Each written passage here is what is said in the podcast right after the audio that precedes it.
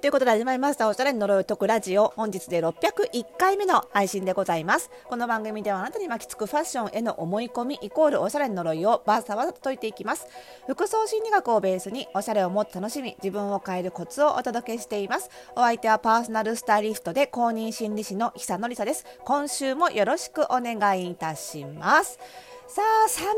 すねなんかね。雪どうですか？大丈夫ですか？なんかあの私がやってるオンラインサロンの服装心理ラボの一緒にやってるあのスタイリストの中にもですね雪国のあの子がいましてですね もうすごい大変そうなんですけどねどうですかね？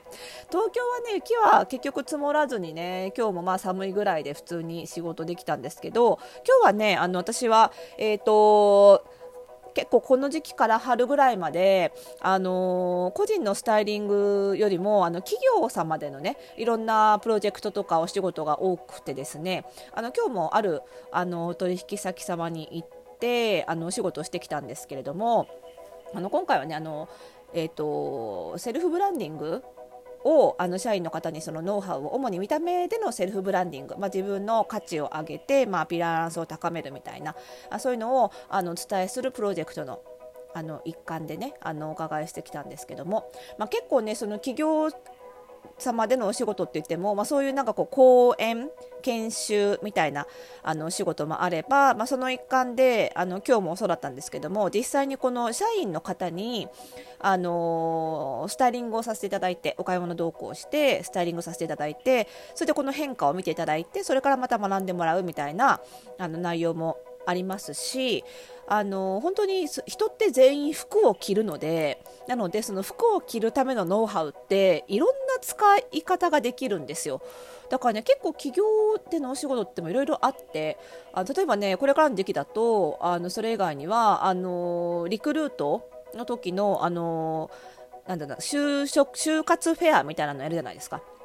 あの時のあの人事の方にスタイリングをしてあのちょっと会社のイメージをその見た目でも感じてもらおうみたいなあのお仕事だったりとか。それに関しては研修とか講演はしないで本当にスタイリングだけなのであの、まあ、まさに裏方仕事って感じなんですけどそういうのをやったりとかもありますしあとはそのアパレル企業様の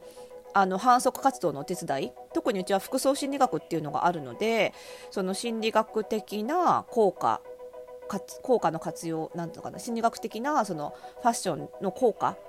ですよね。あの効果効能みたいなところをあの使いながら反則活動に生かしてもらったりそれこそそのあの心理学的なカウンセリング術とかをあの接客で使ってもらったりとかね。そのための研修させていただいたりとか、まあ、そういうね本当にいろんな種類のお仕事があって。なので今日もそうだったんですけどあのうちのやってるフォースタイルパーソナルスタイルスクールの生徒さんにはあのそういう現場に一緒についてきてもらってこういうあの今学んでいることは企業様だとこういう使われ方もされできるんだよみたいなことを幅広く体験してもらうようにしてるんですよね。そうするとやっぱりスタイリストスクールとかさイメージコンサルタントになるためのスクールっていうと、まあ、単純にあの個人のお客様から申し込みが来たらその人にあの似合う服の診断パーソナルカラー診断とかやってアドバイスしてでご希望があれば一緒にお店に行ってお洋服を見立てしてっていうサービスしか思いつかない人が結構多いんですけどもっとねファッションの仕事ってたくさんあるんですよね。ファッションの仕事というかその、まあ、似合う服もそうだし服装心理学もそうだしそういうその自分のためにあるいは誰かのためにファッションを使うノウハウ知識が身についてるといろんなところで活かせるのでなんかそういうふうそういういろんな現場を見ていただくことでそのいろんなビジネスが企画できるようになるだろうし思いつくようになると思うのでなのでね積極的にその現場にはついてきて見てもらってるんですよね。でですよで今日はそのまあプロジェクトの一環で社員さんのスタイリングということで、ま、いろいろあのご要望なんかをヒアリングして普段のお仕事もあのお話もお聞かせいただいてあのどういうイメージが一番こうその社員さんにとってその力になるかっていうことですよねを、あのお伺いしてで実際にお店に行ってお買い物同行させていただいてっていうことだったんですけども、まあ、今回はねあの今日は男性だったので男性のスタイリングもねまた面白いんですよね男性のスタイリングって前このラジオでもまたお話ししたことあったと思うんですけど女性のスタイリングと全然違うんですよ。それはもちろんそのアイテムが違うとか流行が若干違うってことはもちろんあるんですけどそういうことではなくてもっと根本的になんか考え方が違うんですよね。女性のスタイリングってたくさんある洋服アイテムの中から選んでいくっていうイメージなんですけど男性のスタイリングってある程度アイテムが絞られてる決まってる、ね、女性みたいにスカートもあってあのワンピースもあってっていう感じじゃなくて基本的にはパンツしかなかったりとか結構アイテム数が少ないんですけどその中でなんかある程度結構決まった枠組みの中でこう少しずつ差をつけていくイメージというかちょっとの違いが大きな差を生むイメージというか。結構ね着物とかそういうもののスタイリングに近いイメージ。なんかルールの中でのなんかゲームっていうか。そこがまたね面白いんですよね。で単純にその私は女性なので生物学上は。なのでその男性の洋服っていうのはあのサイズも合わないし、まあ、着られないわけですよねそのままでは。だけど見てて素敵だなって思うものがたくさんあるわけでそれをなんかこうモデルさん今日だったら社員さんに着てもらうっていうことだけですごい楽しいんですよね 自分では着られないものを着た感覚になれるっていうかなんかこうそのメンズの服も自分ごとになっていく楽しさみたいなのもあってこれもまた最高にね楽しいんですよね。ですねこれは女性のスタイリングも同じでやっぱり私だと着こなしづらいものとかあと私の生活環境的にあんまり着る機会がないものとかそういうものをそのそれがその女性のお客様だったりモデルさんには必要なこともあってその私の代わりに来てもらえるイメージっていうか なんかそういうところもあって楽しいんですよね。でこういう仕事してるとこうなってくるとこう全世の中にある全部の服が自分ごとになるんですよね。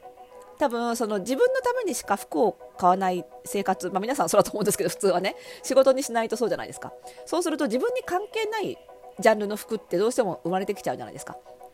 なんですけどこの仕事すると世の中にある全ての服が自分に関係がある。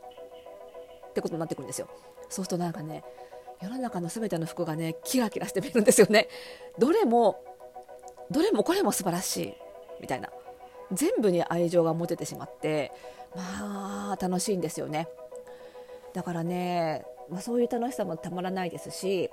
あとはねなんかそのお買い物同行をしてそのお客様に買っていただいたり今回の場合にはね会社の予算であの衣装として買うわけですけどそうするとなんかねそれだけですっきりするんですよね。で自分の買い物がいるっていうなんかそういうメリットなのかなこれわかんないんですけどなんかある程度のそのお買い物したいっていう意欲の中で単純に何か消費したいみたいな欲もその中には多分人間含まれてるんですよ。なのでその消費したいだけの欲っていうのは別に自分のものじゃなくてもなんかお買い物をすると他の方がしてるのを見てるだけでもなんか満足するみたいでなんかね無駄買いが減ったっていうのは特にこの仕事始めたばっかりの時にすごい感じてびっくりしたことがあってなんですよね。だからそういうメリットもこの仕事にはあるんですよね。だから例えばなんか日頃ね、あの、私はこう、本当はこういう服が好きなのに、いや、似合わないから着られない、着たくない、でも好きとか、あとは今の生活環境的にこういう服着れないけど本当は着たいみたいなことでなんかストレスがある人は私スタイリストになればいいと思うんですよ本当にそのストレス願望をそのやる気に変えてお仕事として人の役に立てるっていうものすごいいい循環が生まれると思うんですよ。でそう確かねこの間そうそうあのうちの FPSS フォースタイルパーソナルスタイルスクールの卒業生さんがまさにそんなことを言っていてあのこれまではそのファッションに使ったお金って単純に消費買いすぎたら浪費にでしかなかったのにこの仕事にした瞬間それが全て投資になるっていうことを言っててあまさにそうだなって。でこんなに嬉しいことはないって。ただ好きな服をこれまで通り買ってるだけなのにこれそれを仕事にした瞬間にその買ったことでいろんなことが分かるじゃないですか。このブランドはここがいいところだみたいなことがお客様に話すことで喜んでいただけてお金までいただけるっていうそれってまさに投資になるわけですね。浪費が。それが嬉しくてしょうがないっていう。ただ好きだ好きでショッピングに行ってるのに同時に仕事の勉強にもなってるっていうね。それは確かに最高だよなというか、まあ、私この仕事に転職あの変わってからねこの仕事で起業してから16年かずっと好きなことしか仕事にしてないのでそれが当たり前だったんですけどあ確かにその好きなことを仕事にし始めた時ってそういうことに感動するよなって改めて思い出してそうだよなってやっぱりこれからの時代ってあのなかなかね1個の仕事でたくさんのお給料がもらいづらい時代だと思うんですよ。なので、まあ、そういう意味では複数仕事にをしていくことにが普通副業が普通になっていくんだと思うんですよね。だからそういう時にそのうちの一つをそれこそそんな風にいい意味で公私混同できるような好きなことを仕事にしておくっていうのは、まあ、そういう意味でもねすごいおすすめだなと思いました。はい、ということでね、まあ、そんな感じでそのファッションが好きであそういう生活いいなと思った方はねちょうど、えー、今度の3月に開校するフォースタイルパーソナルスタイリストスクール第15期がいよいよね残り席わずかになってきましたのでぜひぜひねあ確かに好きなこと仕事にするっていいかもなみたいなことがあったらぜひねちょっと覗いてみていただきたいなと思いますね。お席もちょっとわずかなので、えー、3月5日がね締め切りなんですがまだ間に合いますので、えー、リンクを番組概要欄に貼っておきますのでぜひ、えー、ご覧になってみてください。そしてこの番組の、え更新情報は各ポッドキャストサービスや登録をするとラジオトークでフォローすると受け取ることができます。皆さんからのご質問もまだまだねお待ちしております。